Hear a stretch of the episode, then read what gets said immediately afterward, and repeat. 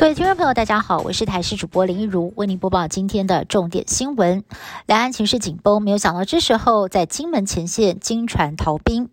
金门离岛中的离岛二胆岛，在今天传出一名猎鱼守备大队二胆守备队的上兵失联。二十六岁的陈姓上兵在今天早点名的时候不见踪影。清查之后发现他只带走了手机还有钱包，没有带枪械弹药。军方紧急通知上兵的父亲到二胆岛，经防部已经成立专案小组，全力的来寻找。随着中国大陆疫情趋缓，两岸直航逐渐恢复，对岸先抛出了恢复十六个航点的提议，我方也递出了橄榄枝。陆委会在今天宣布，两岸恢复空运、客运直航十加十三方案，而其中十个定期航班航点包括了深圳、广州、重庆、武汉等等，三月十号起实施。另外，也评估十三个有需求可以申请包机的航点。至于小三通客运中转，确定清明节前就会开放。为了要解决劳保财务缺口扩大的危机，政府从二零二零年到现在已经拨补达一千四百七十亿元，但是外界忧心入不敷出。行政院也挂保证，明年将编列一千亿元的预算。总统府承诺确保劳保制度稳健运作，让劳工退休能够领得到、领到老。不过，民间团体认为，这恐怕还是杯水车薪，呼吁应该从财政改革做起。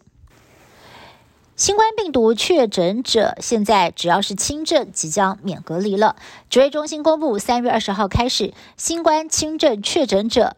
取消强制隔离，由现行的五加 N 改为零加 N，改采自主健康管理，但还是建议筛检阳性之后能够在家里头休息。因此，针对一般的劳工、军工教人员、学生等等确诊者，可以请五天的病假，家长也可以申请防疫照顾假。而指挥官王必胜坦言，轻症免隔离之后，疫情可能会出现一波反弹。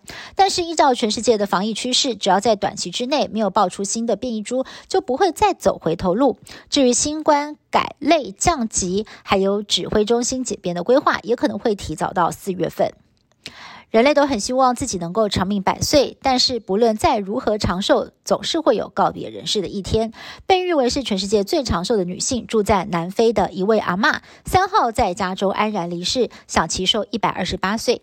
她生前自曝长寿的秘诀就是三餐一定要新鲜，才能够活得健健康康、长长久久。家人也非常的怀念阿嬷一生开朗乐观。AI 人工智慧突飞猛进，透过深度伪造技术，可以复制任何人的声音，搭配影像，很容易骗过一般人的眼睛跟耳朵。一位美国 CNN 记者实际测试最近推出的 AI 喂音技术，让电脑合成自己的声音，再打电话给爸妈。虽然口音上面有些微的差别，但是啊，当下连爸妈都难以分辨真假。不难想见，类似的技术很容易会成为犯罪工具，甚至会用来操控大选。以上新闻是由台新闻部制作，感谢您的收听。更多新闻内容，请您持续锁定台视各节新闻以及台视新闻 YouTube 频道。